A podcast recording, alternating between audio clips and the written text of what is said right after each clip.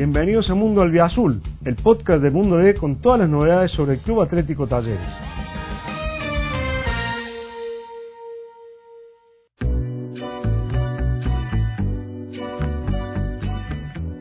¿Qué tal? ¿Cómo les va? Bienvenidos a Mundo Albiazul, el podcast que refleja toda la actualidad, el presente y lo que viene para el Club Atlético Talleres. Soy Agustín Careto y me acompaña Huito García para analizar, entre otras cosas, lo que dejó anoche Hugo el empate sin goles con Platense, ¿no? ¿Cómo andamos, Agus? ¿Cómo andan todos y todas aquí? Gracias por estar.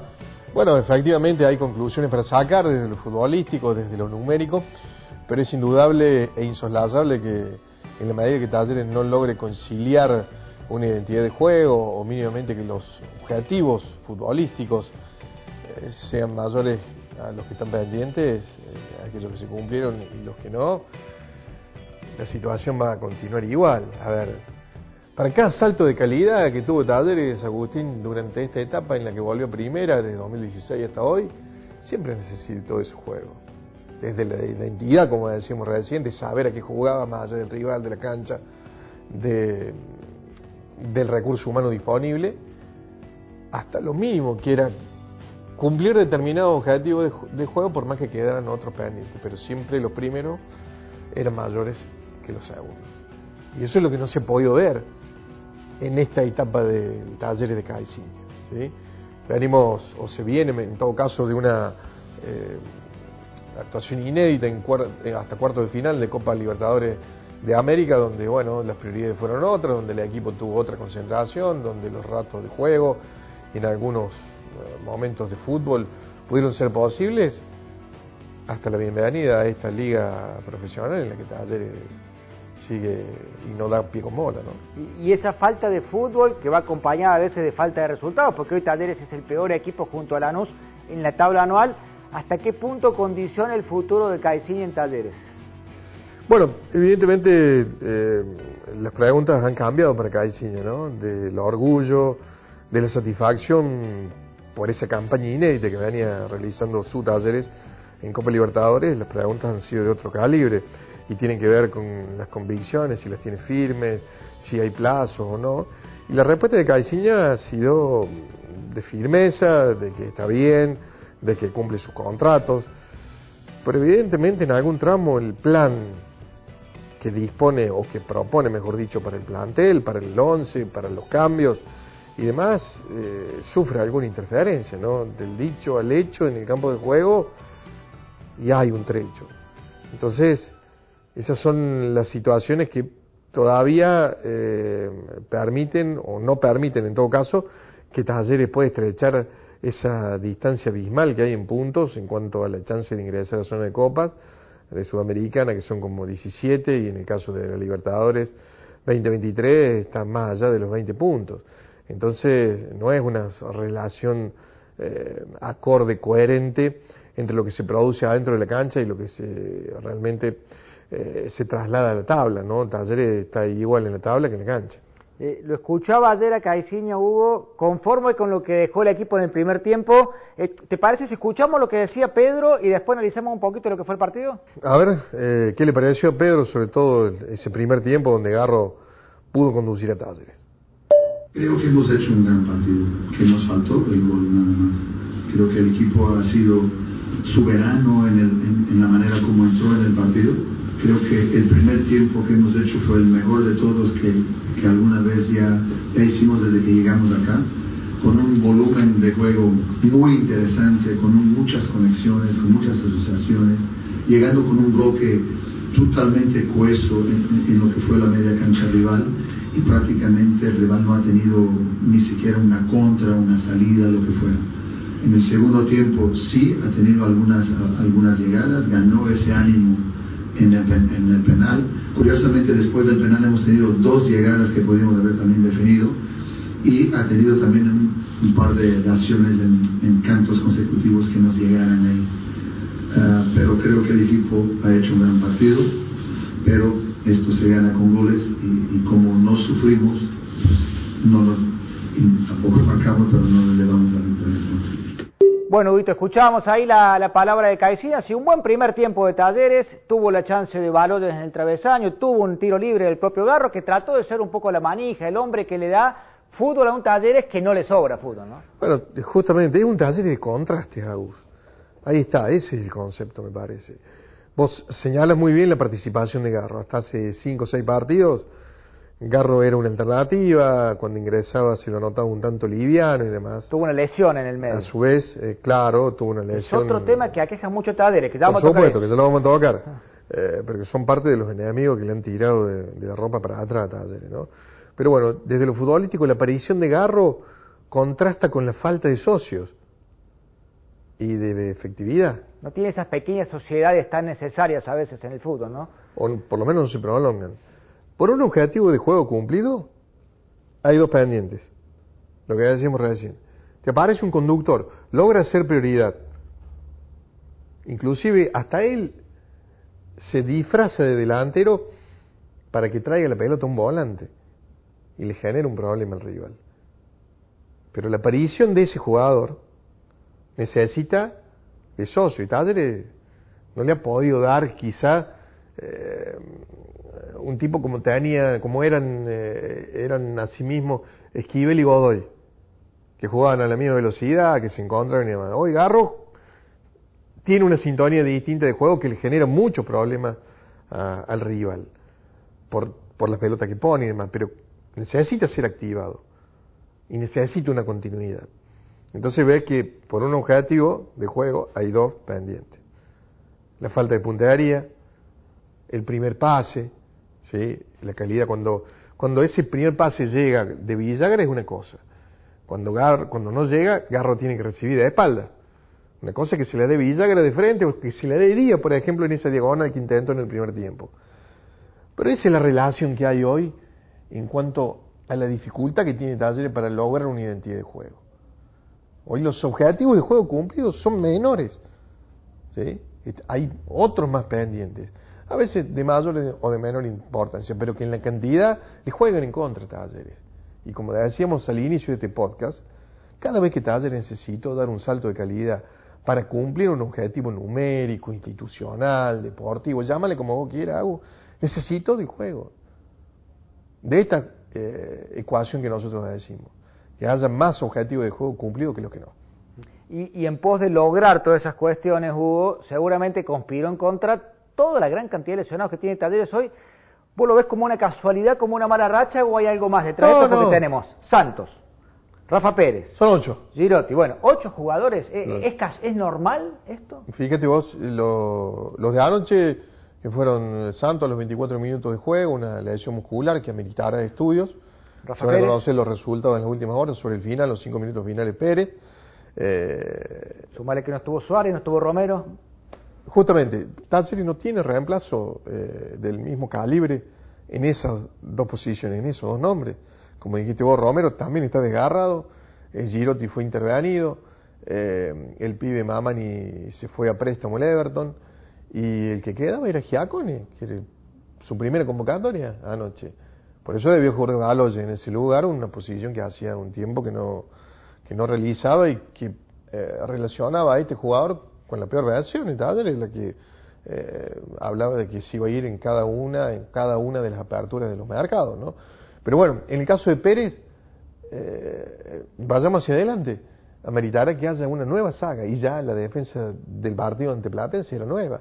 Con Buffarini por Benavides, con el ingreso, con el reingreso de Pérez por el desgarrado Suárez, eh, con Catalán que, a ver, Catalán no deja de ser un, un lateral que está ensayando de zaguero.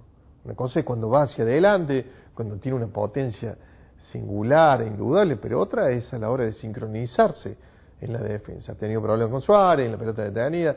Eh, parece que no hubiera jugado nunca con Pérez, en función de que Pérez también tiene un momento delicado desde el punto de vista futbolístico. Creo que no es una versión habitual. Y- igual hubo pongo el foco en esto de los lesionados porque no solo que es mucha la cantidad, sino que hay varios jugadores que se han lesionado varias veces. Entonces, Justamente, Da, sí. da- da la sensación o que hay una sobreexigencia o que la gran cantidad de partidos o que no se hizo una buena pretemporada, pero que hay algo más. Es eh, un poco que- todo, pero evidentemente lo que vos señalás, lo que hemos discutido y analizado largamente aquí en estos podcasts, fue una pretemporada que no fue la ideal, que fue mala, eh, donde las personas que estaban a cargo de ese plan de que no tenía técnico definitivo, eh, hoy ni siquiera están en el club. Ni el preparador físico, ni el entrenador interino que estaba en ese momento. Te pregunto, Hugo, porque ayer, si bien Talleres tuvo las chances para ganarlo y, de hecho hasta mereció ganarlo, le termina salvando las papas en algún momento el arquero Alan Aguirre, que fue una de las apuestas, de las apuestas de Caiciña en el 11 eh, de ayer. Lo escuchamos a Pedro explicando por qué se la jugó por, por Aguirre y después analizamos un poquito esto. Y justamente a ver si podemos establecer por qué fue en este partido y no ante Patronato o en el partido que viene ante Racing. A ver qué dice Pedro. Um, es nuestro portero que decidimos desde, un primer momento, el portero que va a ganar la copa con nosotros. Ya tiene tiempo que fueron los, uh, los 16 avos, el 7 vamos a jugar los, los octavos y Alan, más allá de lo que son los partidos de preparación que tenemos, buscamos tener cada 10 días, cada, cada dos semanas, dependiendo de, de, cómo, de cómo está el calendario, pues tenía que tener un partido, un partido oficial, sentir un partido como este para, para no estar tan alejado de los tiempos en que fue el último partido y el que va a jugar. Por eso fue la decisión tomada, tomada por nosotros, compartida por supuesto con, con Guido y explicada a ese nivel y, tenemos la fortuna de tener dos grandes porteros, dos grandes porteros creo que hoy se quedó de nuevo, de nuevo probado en relación a, eso y, el próximo, el próximo sábado Guido va a regresar. Bueno, escuchamos la palabra de Pedro, muy confiado también de cara a lo que viene en Copa Argentina, ¿no? Ya habla de Aguerre como el arquero que les va a dar el título prácticamente. Sí, sí, con, con el que vamos a ganar la Copa Argentina. Bueno, eh, evidentemente que eh, es un entrenador que está muy bien coachado, que tiene eh, una importante eh, capacidad para, aplicar ese coaching eh, del que ha brevado durante estos años en los que se ha formado como entrenador. Pero evidentemente, como decíamos recién, del dicho al hecho hay un trecho. Ustedes pónganle el calificativo que consideren, o mucho o poco. Pero evidentemente sigue habiendo una diferencia. a ver, ¿Cómo es que el técnico cree que su plan de juego está claro y, después en la cancha no tiene ese desarrollo? No estoy hablando de una cuestión interna, ni personal, sino simplemente de lo que se ve en la cancha. Caiciña propone, los jugadores disponen. La capacidad, la aptitud y sobre todo la concentración. A ver, ¿qué les pide? ¿La tabla del 15? No, le pide por lo que ve en la semana y por lo que también los jugadores se comprometen a hacer. Es decir, Caixinha no propone algo que los jugadores no puedan hacer ni que eh, no puedan desarrollar en los entrenamientos que se desarrollan en, en el predio o en el CARD. Pero bueno, evidentemente hay realidades que lo mejor en la práctica les lleven a, a a concluir que puedan desarrollarse también en los partidos y no es así. Las razones las conocen el técnico y los jugadores. La táctica que baja uno y el compromiso de otros. Hay algunos jugadores que, que están en posibilidades de realizar determinados trabajos y aparentemente no ¿Por qué salen a la cancha entonces?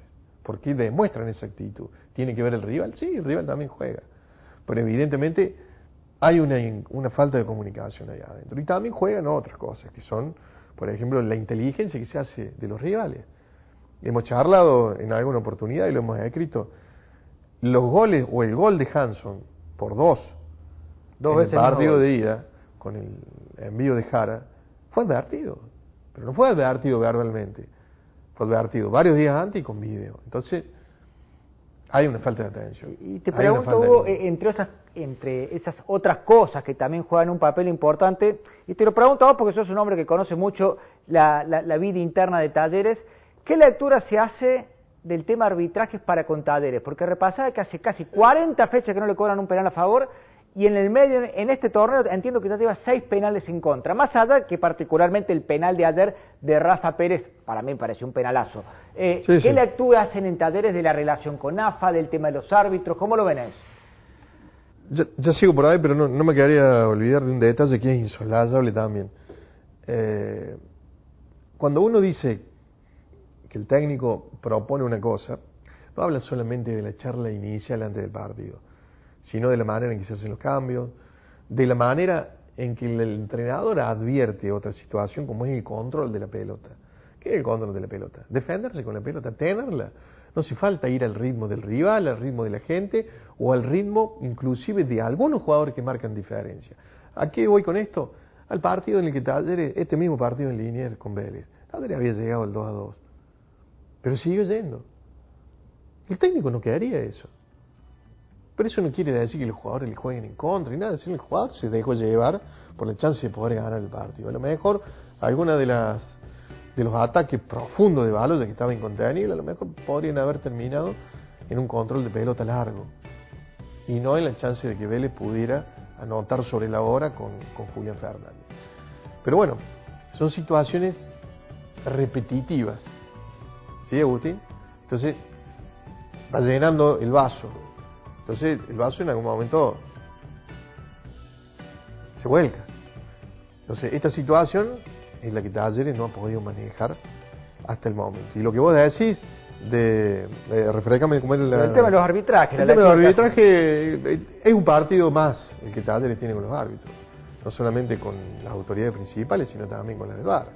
Nosotros reflejábamos en una nota hasta hace poco la inquietud que había por la designación de Vigliano en el partido anterior contra, contra Patronato de Paraná, siendo que se cumplían por esos momentos la sanción de FASI eh, que le había aplicado la AFA por, alguna, por, haber increpado a Merlo en un partido contra Central Córdoba de Santiago del Estero, también eh, que se vio, eh, a ver, ¿cómo te puedo explicar algo? Que, que, se vio influido por una decisión de un bar que en ese momento llama Espinosa, que era el, la persona que estaba en el bar a Merlo para que echaran a Oliva por un pisotón arriba. En ese momento, bien, pero como Talleres ya viene trayendo un partido contra los árbitros y ya va de larga data, hizo que explotara el presidente fácil, porque no quedaría que estuviera ese día Espinosa en el bar. Como tampoco quedaría que estuviera los otros días ante Patronato. Porque Viglano venía de dos arbitrajes eh, en una y otra condición eh, en los que Talleres se sintió perjudicado aquel partido con Newells de la tercera fecha de esta liga, cuando eh, no expulsa, cuando eh, no llama, eh, cuando no expulsa a Esquivel por un patadón que recibe de parte de Méndez, y minutos antes sí había expulsado a Pérez por un codazo a Juancho García. Y más allá, en aquel partido que le tocó ser VAR contra Boca, VAR de Dóvalo, cuando no lo llama para advertir la acción de expulsión de Rojo sobre Franco. ¿sí? Un Rojo que siguió en la cancha y después pateó el penal con el que Boca le ganó a Talleres y que además, ¿sí? en esa acción, justamente llama el bar, que era Vigilano en ese momento, para advertir del pisotón de Pérez sobre Benedetto. Un penal que había sido penal, pero que no lo tendría que haber pateado rojo porque tendría que haber sido expulsado anteriormente. Recta final, Huguito, ya de, de Mundo Albiazul, contale al hincha de qué es lo que sigue en materia de agenda para el TEN en los próximos días. Bueno, eh, quedan 13 fechas, incluida eh, aquella suspensión del partido con Unión para la Liga. Y después viene el partido del 7 de septiembre ante Newells en San Luis por octavo de final de Copa Argentina, que son las dos vías que tiene Talleres eh, para poder seguir siendo internacional. prácticamente es una hoy. 23. Lo marcabas vos recién en números. Sí. justamente. Eh, por eso decimos que el partido en San Luis es clave para el futuro del técnico. Será clave también para el futuro del técnico. Me parece que será complicado de sostener, más allá de que tiene contrato de diciembre, eh, cuando el equipo no va a tener chance de, ser internacional. Bueno, lo escucharon a Hugo García con toda la actualidad de Talleres. Gracias, Hugo. Ha sido un placer y bueno, nos reencontramos pronto acá en este podcast. Cómo no, vamos. Aquí estaremos. Hasta la próxima.